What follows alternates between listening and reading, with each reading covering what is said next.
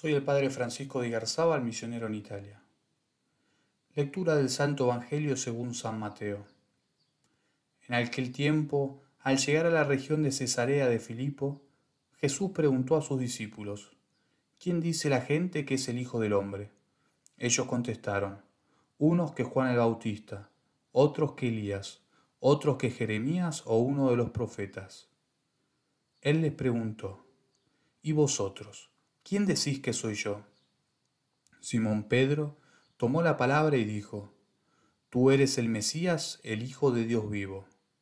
Jesús le respondió, Bienaventurado tú, Simón, hijo de Jonás, porque eso no te lo ha revelado ni la carne ni la sangre, sino mi Padre que está en los cielos. Ahora yo te digo, tú eres Pedro, y sobre esta piedra edificaré mi iglesia, y el poder del infierno no la derrotará. Te daré las llaves del reino de los cielos. Lo que ates en la tierra quedará atado en los cielos, y lo que desates en la tierra quedará desatado en los cielos. Palabra del Señor. Hoy estamos celebrando la solemnidad de San Pedro y San Pablo, los dos más grandes apóstoles de todos los tiempos. Estos dos santos son un ejemplo para todos nosotros, en todos los ámbitos de la vida en su fe, en su vida, en su celo apostólico, en cómo soportaron sus sufrimientos, su testimonio, su doctrina. Pero de una manera especial son un ejemplo para todos nosotros de cómo supieron configurarse con Cristo. Estos dos apóstoles conocieron y amaron tanto a Cristo al punto de llegar a configurarse totalmente con Él. Por eso San Pablo decía, ya no vivo yo, sino que es Cristo quien vive en mí. Esta configuración con Cristo llegó a ser perfecta. El Evangelio que acabamos de escuchar nos muestra cómo existen dos modos de ver y de conocer a Cristo. Uno, el de la multitud, más superficial. El otro, el de los discípulos, más penetrante y auténtico con la doble pregunta ¿qué dice la gente? ¿Y qué decís vosotros de mí? Jesús busca que los discípulos examinen si realmente saben quién es Cristo, que se examinen si conocen en profundidad quién es Él.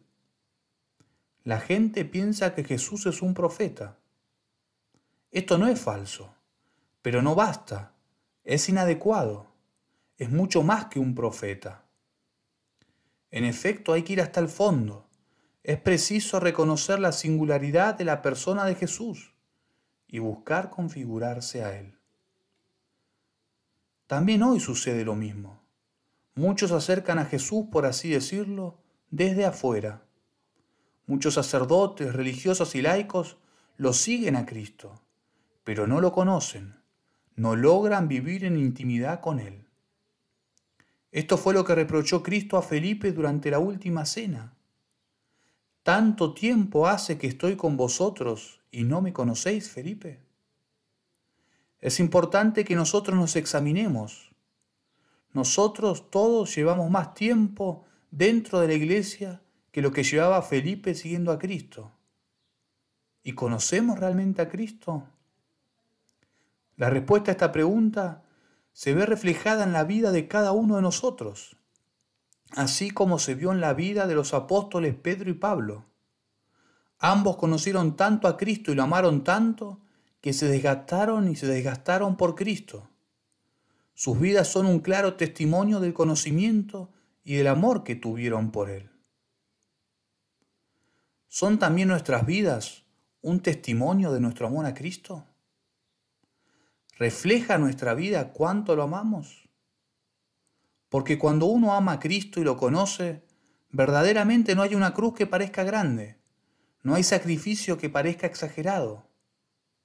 Por eso, pidámosle en este día a estos dos grandes santos la gracia de poder conocer más a Cristo y configurarnos con Él.